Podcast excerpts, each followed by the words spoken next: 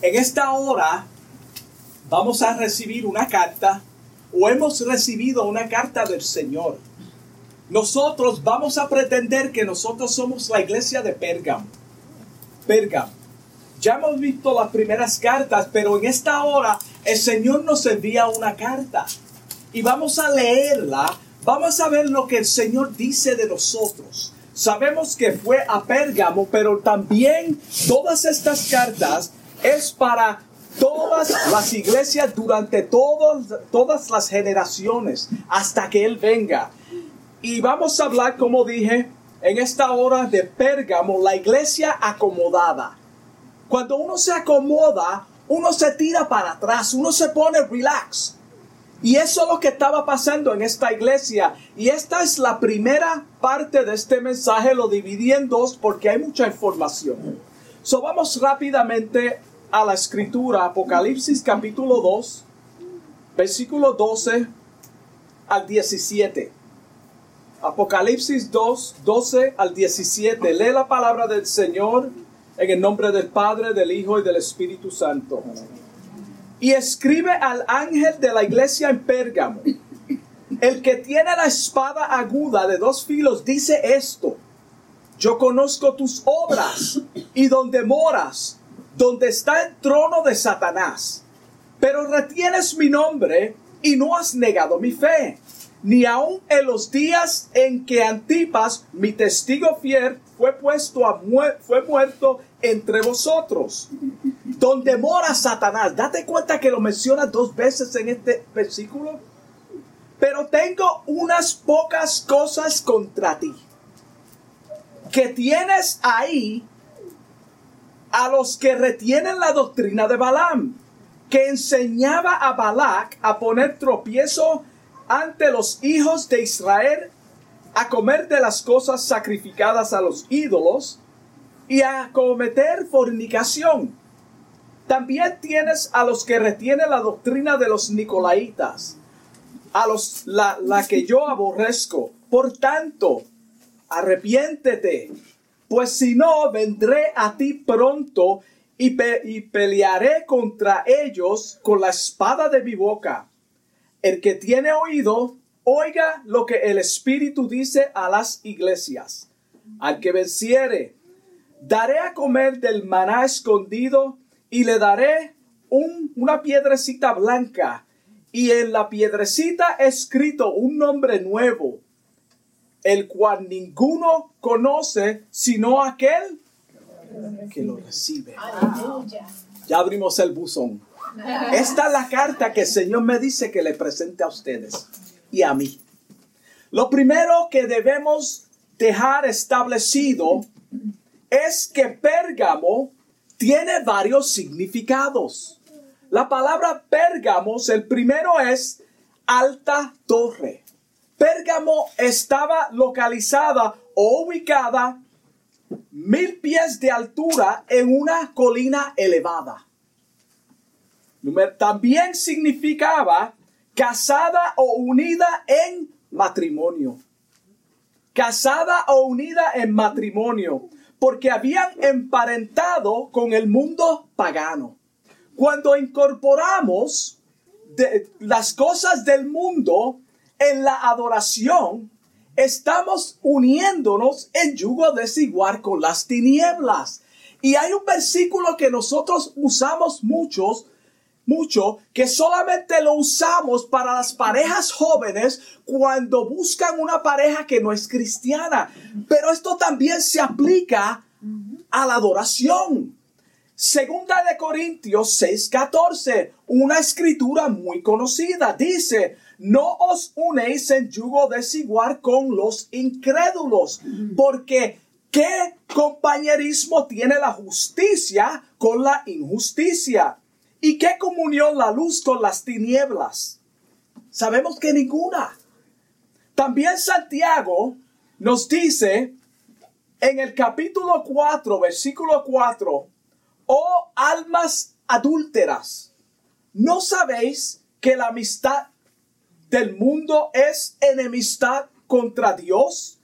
Cualquiera pues que quiera ser amigo, que quiera acomodarse, acuérdate, la iglesia acomodada. Cualquiera que se quiera acomodar al mundo se constituye en enemigo de Dios. Horrenda cosa es caer en manos de un Dios vivo.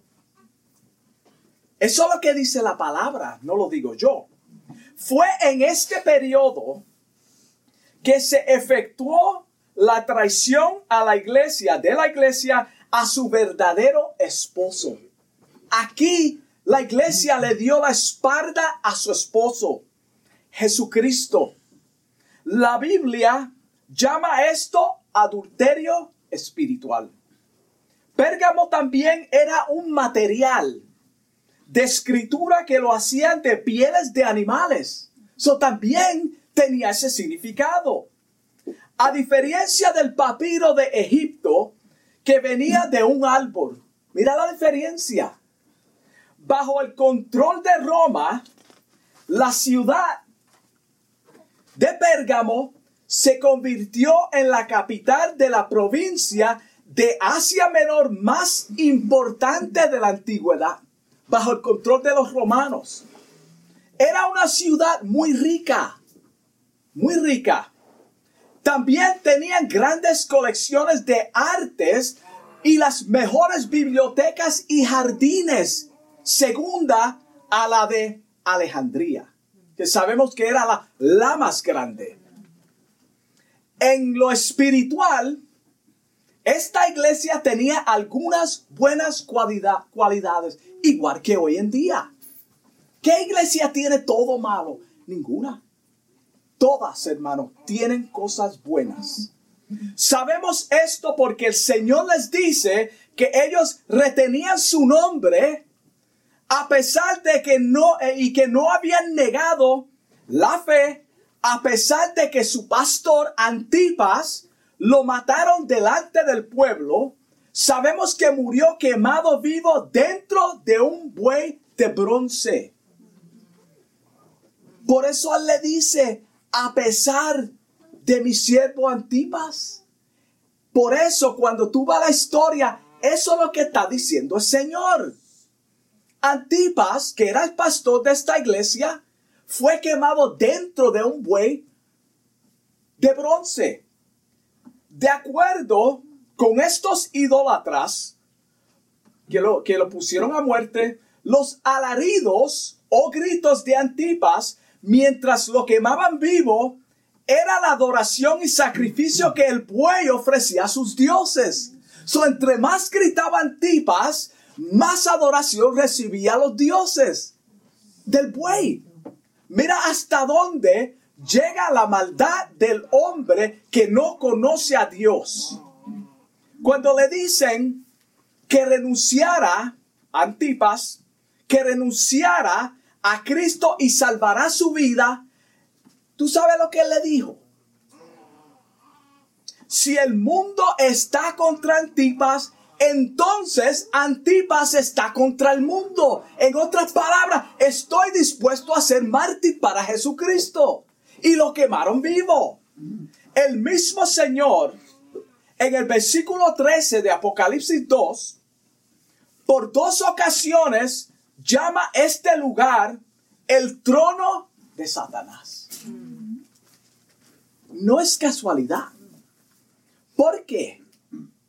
Porque donde quiera que se invoque a otros dioses, se convierte en casa de demonios. Cuando se adora a otro Dios que no es Jehová Dios, el creador del universo, estamos invocando a los demonios. Jehová Dios hablando a los israelitas concerniente a este tema que estamos hablando en Levíticos 17.7. Levíticos 17.7 dice, y nunca más sacrificarán sus sacrificios a quién? A los demonios eran a los dioses. Dios los estaba llamando demonios. Tras los cuales han fornicado. Tendrán esto por estatuto perpetuo por sus edades. En Pérgamo, tenían un gran altar dedicado a Zeus, al dios Zeus. Había un gran trono durante todo el día, todos los días del año, se elevaba desde ese trono el humo a los, de los sacrificios a los dioses de, Zeus. Esta traducción, tradición continuó hasta el día de hoy. Los Juegos Olímpicos. Los Juegos Olímpicos. Cuando se prende el fuego con una antorcha es para que Zeus reciba la primera ofrenda. De aquí es donde viene este, esto lo que nosotros practicamos hoy en día. Esto no es casualidad, esto no es nada nuevo.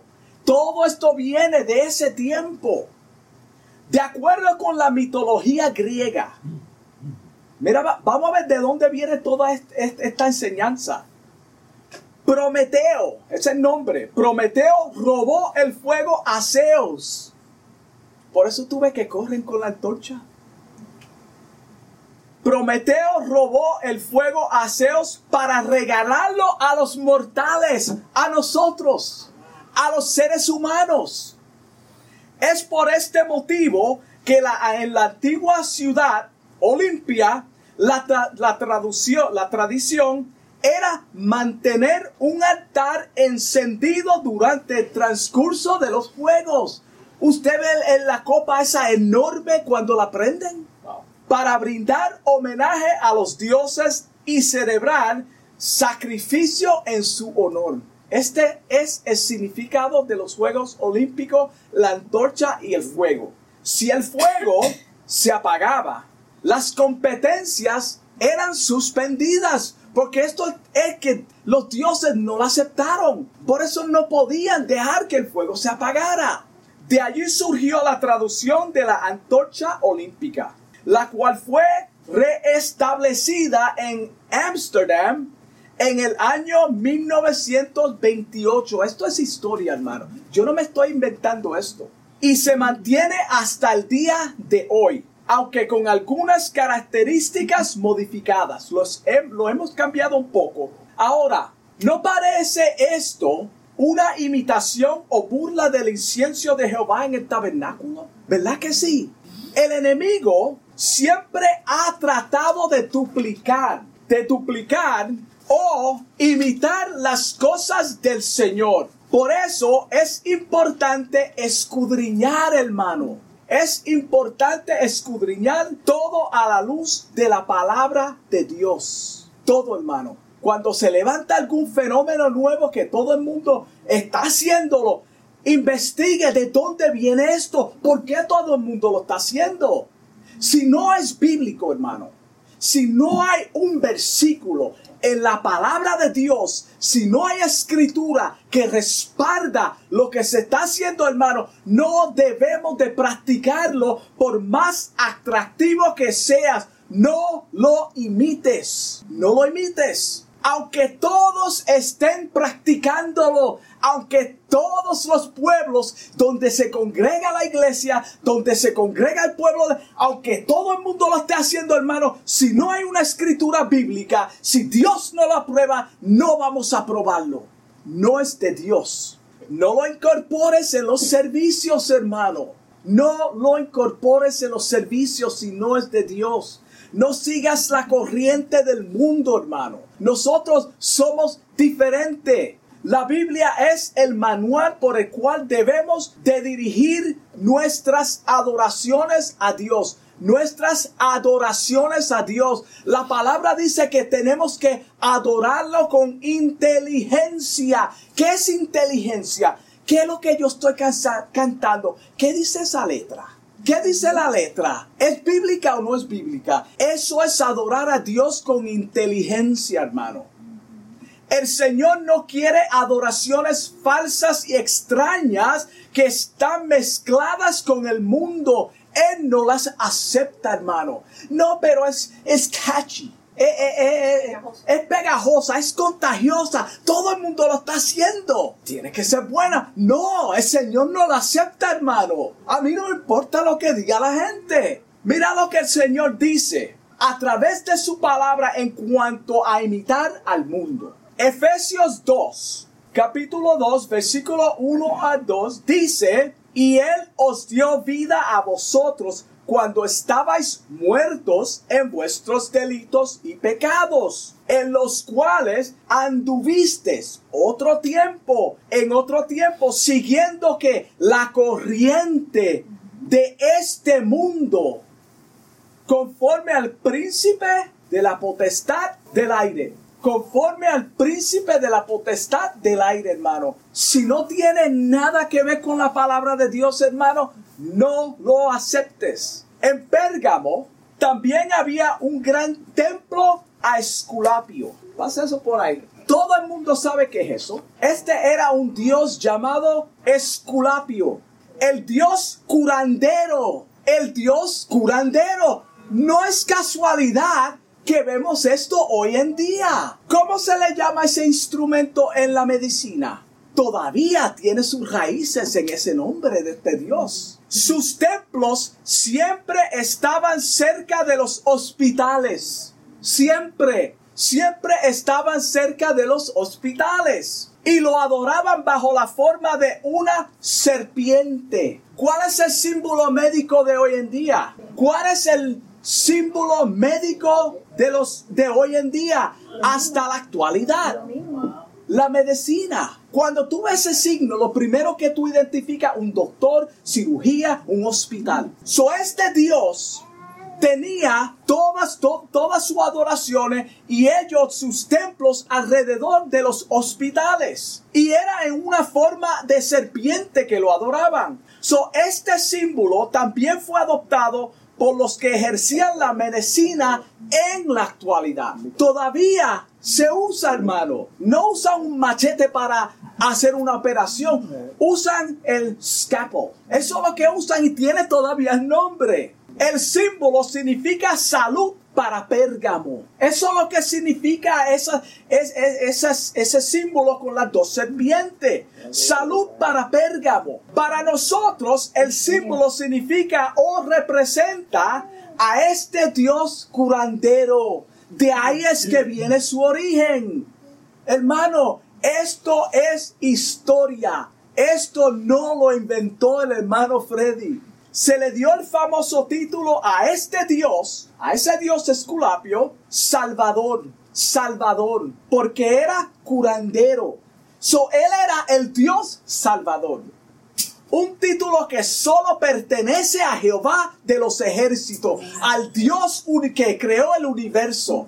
Mira cómo dice Isaías 42, 8. Isaías 42, 8 dice, yo Jehová, este es mi nombre y a otro no daré mi gloria ni mi alabanza a, esculturas, hermano. En otras palabras, ellos no son salvador, ellos no son Dios. Yo soy Dios que creó el universo. Esta ciudad también era el centro del culto a César, donde gritaban todos los días, César es el Señor, César es el Señor, César es el Señor. Y hablamos de esto la semana pasada, cuando tú miras el libro de los, de los hechos, ¿Cuántas veces aparece eso en ese libro? Muchas veces.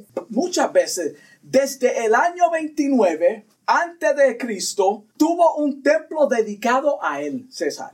Esto significa que los creyentes en este lugar vivían bajo una constante amenaza de muerte. Una constante amenaza de muerte. Hermanos, por más malo que sea la ciudad o el lugar donde estemos adorando al Señor, si Él ha prometido estar con nosotros hasta el fin del mundo y también nos dice en Salmo 91.10 que ninguna plaga tocará nuestra morada, entonces ¿por qué nosotros le damos tanta cosa al lugar donde estamos en cuanto a la maldad? ¿Cuántas veces hemos escuchado, ay, no se puede servir al Señor porque esa ciudad está? Hermano, eso no es que enseña la palabra. Eso no es lo que enseña la palabra. En medio de la ciudad de Nueva York, que mucha gente le tiene miedo. Yo no sé cómo la gente puede vivir ahí. Ahí no se puede ser cristiano. Eso, hermano, eso es antibíblico.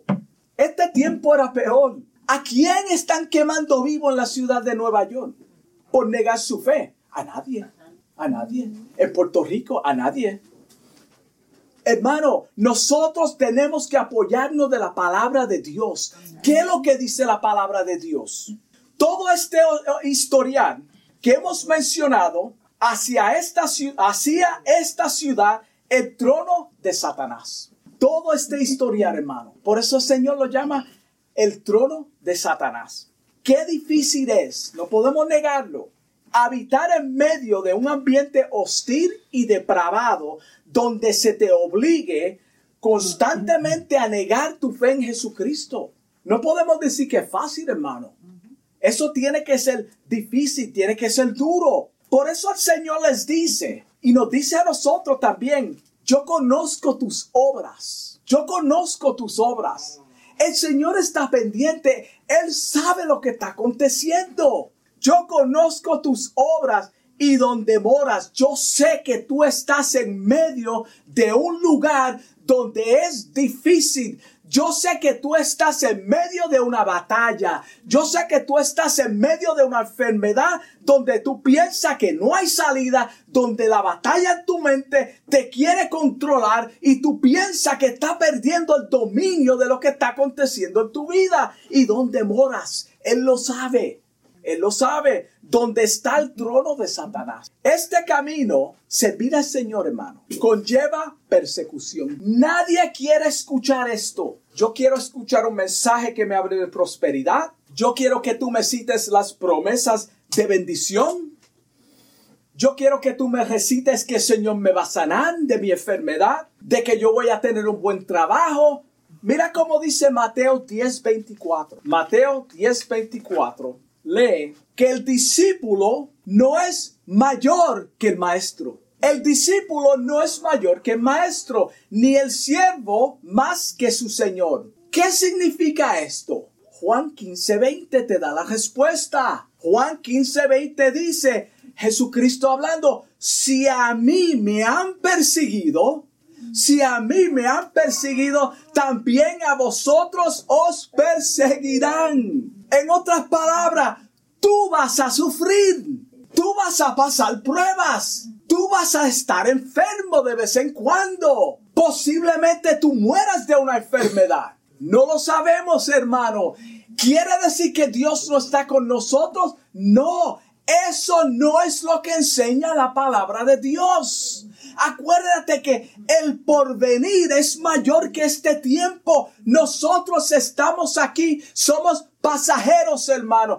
Esta no es mi morada eh, permanente, es temporal, hermano. Lo que nos espera es la vida eterna, donde no habrá muerte, hermano, donde no habrá enfermedad. So, vamos a sufrir ahora, Vamos a no quejarnos tanto ahora porque lo que nos espera es mayor que esto, hermano. Mira qué bendición. Quiero una palabra de promesa. Ahí está. Tú vas a morir, pero vas a estar un lugar mejor.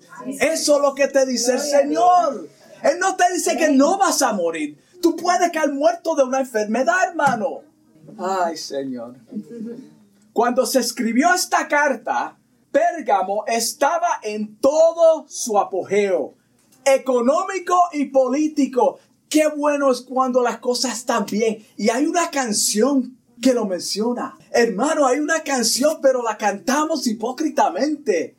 Porque cuando estamos en la olla, cuando estamos en medio del caos, no lo practicamos, hermano. Queremos abandonar el camino. Queremos abandonar las cosas del Señor. Le echamos a culpa a ¿Por qué me, porque estoy pasando por pruebas? Porque estoy enfermo. ¿Por qué no? ¿Por qué no? ¿Tú crees que Jesucristo se quejó de eso? Según, los, según las leyes romanas, los gobernadores estaban divididos en dos categorías en este tiempo los que tenían la ley de la espada y los que no la tenían. Los que tenían la ley de la espada y los que no la tenían. Los que la poseían tenían derecho de ejecutar muerte o vida en su provincia. Ellos tenían la última palabra en cuanto a la vida de la persona. ¿Va a morir o va a vivir? Su palabra era ley suficiente para ejecutar a cualquiera. Los que tenían la espada, la ley de la espada. Por esta razón el Señor les dice en el versículo 1, no es casualidad. Hermano, vamos a, a, ver la palabra con lógica. ¿Por qué el Señor me escribió esta carta? ¿Por qué el Señor quiere que yo lea esta carta en esta hora? Que tiene la espada aguda de dos filos, dice esto. Eso es lo que dice Jesucristo a la iglesia cuando abrimos esta carta. En otras palabras, yo soy el que tengo la espada de la palabra y la última palabra la tengo yo. Eso es lo que él dice cuando abre esta carta. Él la dirige a, esta iglesia, a nosotros. Yo soy el que tengo la espada. Yo soy, no son ellos. Yo soy el principio y el final. Yo soy el alfa y yo soy la omega. Fuera de mí, hermano, no hay nada superior, dice el Señor. Ustedes dicen que tienen la ley de la palabra, pero yo soy el que tengo la última palabra. Pilato era uno de los que tenía la ley de la espada. Pilato. Lo vemos en Juan 19:10. Juan 19:10 lo confirma, hermano. Cuando le dice a Jesús, ¿no sabéis que tengo autoridad para crucificarte? La ley de la espada. Y tengo autoridad para soltarte. Ahí está la ley de la espada. De acuerdo con la ley establecida, él tenía derecho. Él tenía la ley de la espada. Él podía soltar o ejecutar muerte. ¿Qué le contestó Jesús? Acuérdate cuando abre la carta. Yo soy el que tengo la espada. Versículo 11 de, ese, de ese versículo 19. Ninguna autoridad tendrás contra mí. Tú no tienes ninguna autoridad contra mí. Si no fuese dada de arriba. Eso es lo que le contesta el Señor. Ahora, ¿qué tiene eso que ver con el versículo 1 de Apocalipsis 2? Que Él es quien permite, hermano todo lo que acontece en tu vida es porque Él lo permite. Todo, hermano. Todo obra para bien para los hijos de Dios. Todo, hermano. Cuando dice todo, está hablando de todo. De todo, hermano. Se te cae el pelo. Gloria a Dios. Dios obra para bien. Aumentaste un par de pesos, Dios obra para bien. Te enfermaste, Dios obra para bien. En todo, hermano. En todo. Cristo es quien tiene la, la espada de dos filos, hermano. Así que no te preocupes lo que pueda hacer el hombre. Cristo tiene la espada. Él es quien tiene la última palabra. Punto. Después de un punto no continúa más en la palabra de Dios cuando dice yo soy el malo. Cuando Él dice yo juro por mí mismo, quiere decir que no hay nada más alto, nada más grande por qué se puede jurar. En otras palabras, yo creé el universo. ¿Por quién más tú vas a acudir? A nadie. Aquí también hay otra enseñanza de la espada. Como ellos sabían, se habían alejado de la verdadera palabra de Dios que es la espada. Eso es lo que dice Efesios 6. La palabra de Dios es la espada. Y perdieron el discernimiento y no pudieron discernir entre el bien y el mal. Por eso dice, la palabra del conocimiento la tengo yo. Ustedes se alejaron de mi palabra. Por lo tanto, no pueden ni distinguir entre el bien y el mal. Por eso cuando nosotros, hermano, paréntesis, cuando nosotros incorporamos otras cosas que no tienen nada que ver con la palabra de Dios, hermanos, estamos perdiendo el discernimiento. No podemos discernir cuando entran cosas que no agradan a Dios, porque estamos aceptando la imitación de lo real, hermano. Jesús se le presentó o se le presenta como el que puede escudriñar los corazones de ellos. Así es que se le presenta. Hebreos 4:12 claramente habla de la espada de dos filos, que es lo único, lo único, lo único, hermano, en lo, eh, que puede penetrar a lo profundo del corazón humano y es lo único que separa. Lo único que puede separar las tinieblas de la luz es la palabra de Dios. Conoceréis la verdad. ¿Qué es la, la verdad? La palabra de Dios. Y la, la palabra os hará libre. ¿Libre de qué? del engaño, de la mentira, de la falsa doctrina, de todo lo que el enemigo quiere incorporar en nuestros corazones, en nuestras vidas, en los servicios, para que la aceptamos como cosa de Dios. La palabra separa eso. Por eso tenemos que escudriñarla. Cuando Pablo fue a Berea, ellos no lo aceptaron inmediatamente con bombas y platillos. Ellos se sentaron a escuchar. El que tiene oídos, oiga. El Señor está diciendo, escúchame. Bíblicamente, el que tenga oídos, oiga lo que dice la palabra de Dios. Ellos se sentaron a escudriñar si eran verdad lo que él estaba enseñando. Eso es lo que el pueblo de Dios tiene que hacer, hermano. Las apariencias engañan. Un pueblo que no está fundado en las escrituras es un pueblo sin discernimiento, hermano. Hebreos 4:12. Una iglesia, un pueblo que no está fundado en la palabra de Dios, no adulterada, es un pueblo sin discernimiento. El discernimiento es lo único que puede combatir, que puede identificar una falsa doctrina, un falso hermano, una falsa hermana cuando vienen a nosotros. Porque es del Espíritu de Dios. So es un pueblo que está vulnerable a todo viento de doctrinas y falsas adoraciones que no provienen de Dios. Date cuenta que hay falsas doctrinas y falsas adoraciones, hermanos. Lamentablemente, al igual que hoy en día la iglesia de Pérgamo se desvió de la palabra de Dios y abrazaron la doctrina de Balaam. La abrazaron, hermano. El Señor le dijo, ustedes tienen buenas cualidades, pero tengo un problema contigo, que tú estás abrazando esa, esa doctrina de Balaam. También estaban los que retenían o abrazaron la doctrina de los nicolaitas. Ya hablamos en detalle de estos dos grupos, no vamos a mencionarlo, pero ya hablamos detalladamente de estos dos grupos que estaban en esta iglesia. Por lo tanto, como bien, no vamos a hablar de ellos. Y con esto concluyo la primera parte de este mensaje. La semana que viene, el próximo domingo, continuaremos con este mensaje. Pero esto es lo que el Señor nos dice a nosotros en esta mañana. Ahora, ¿cuál es la enseñanza a través de este mensaje para nosotros? ¿Cuál es la enseñanza? Si fuimos a, la antigüedad, aprendimos de dónde viene fuego, de dónde vienen todas estas cosas, pero ¿qué el Señor quiere para mí? ¿Cuál es la enseñanza?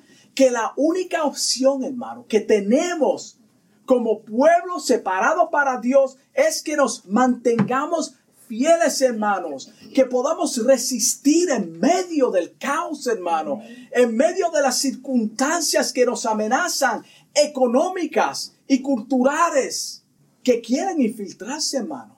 Eso es lo que el Señor quiere, que nosotros estemos separados, hermano van a crecer juntos. Es bíblico, la cizaña el trigo crecerán juntos. No es mi trabajo, no es tu trabajo de arrancar y botar a nadie de, de cualquier sitio, hermano. Lo único que los va a separar es la espada de dos filos que penetra hasta partir el alma. Es lo único que va a llegar al corazón del pecador y lo va a retratar tal y como está la persona, hermano. Por eso es necesario no salirnos de la palabra de Dios, hermano. Lo que es bíblico hay que presentarlo tal y como el Señor quiere que lo presentemos, porque es lo único que va a transformar nuestra vida. Por más que tú le digas a una persona, cambia tu, tu vida, hermano, deja de fumar, te va a enfermar. La persona lo sabe, hermano. Dile a una persona que está gorda, esa persona sabe que está gorda. Hay que decírselo todos los días, hermano. Seguro que no. Pero cuando tú abres la Biblia y tú dices, mira lo que el Señor dice a nosotros. Ahí es donde Dios separa, hermano. Entra en lo profundo del corazón de la persona y hace una distinción entre bien y mal, hermano. El Espíritu Santo es quien se encarga. Juan 16, 8 y 9. Él es el Espíritu Santo que trae convicción, hermano, de pecado, de justicia y de juicio. No somos nosotros. Es la palabra de Dios lo único que puede transformar la vida del hombre, hermano. Por lo tanto, el Señor nos dice a través de esta carta, en este primer mensaje, que resistamos, hermano. En ninguna palabra el Señor te dice que huya. Huye de las tentaciones, sí. Pero resiste al enemigo. ¿Qué es resistir, hermano? ¿Qué hizo Antipas? Si el mundo está contra Antipas, Antipas está contra el mundo. Yo no voy a cambiar mis valores. Yo no voy a cambiar el mensaje de la palabra de Dios porque alguien se ofenda. Hermanos, siempre y cuando nos mantengamos en la palabra de Dios. Romanos 12.2 dice claramente, nos aconseja de la siguiente manera. No os conforméis a este mundo, sino se transformaos, sino sed no te dice tú transfórmate, sed transformado. Está hablando de la palabra de Dios. No os conforméis a este siglo, sino transformaos por medio de qué? ¿Por medio de qué? De la renovación, de lo nuevo. Cuando tú renovas, tú constantemente lo estás haciendo, hermano, valorizando de vuestro entendimiento. Wow, como el Señor, el Señor llega a nuestro entendimiento, hermano. ¿Para qué? Para que comprobáis cuál sea la voluntad de Dios, agradable y perfecta. Dios lo bendiga. Amén. Gloria a Jesús. Vamos, vamos a orar. Amantísimo Dios. Te doy gracias, Padre, por esta palabra. Amén. que ha sido predicada, Dios mío, tal y como tú me la has dado, Dios mío. Te pido por cada oyente, Padre, que ha estado aquí presente, escuchando tu voz, Señor, palabra tuya. Te pido, Padre, que tu transformación sea, sea genuina. que tu palabra llegue, Padre, a lo más profundo de cada corazón en esta hora. Que tu Santo Espíritu sea quien nos transforme, Padre que podamos entender esta palabra, Señor, que podamos meditar en ella en el silencio de la noche, Padre, que tu palabra regrese a nuestra mente mientras estamos quietos, Señor. Padre, que tú nos hable constantemente, Dios mío. Te doy gracias por este grupo, Señor, por cada visita, Señor. En el nombre de Jesús, bendice este pueblo, bendice a cada hermano, Señor. Gracias, Señor. Amén.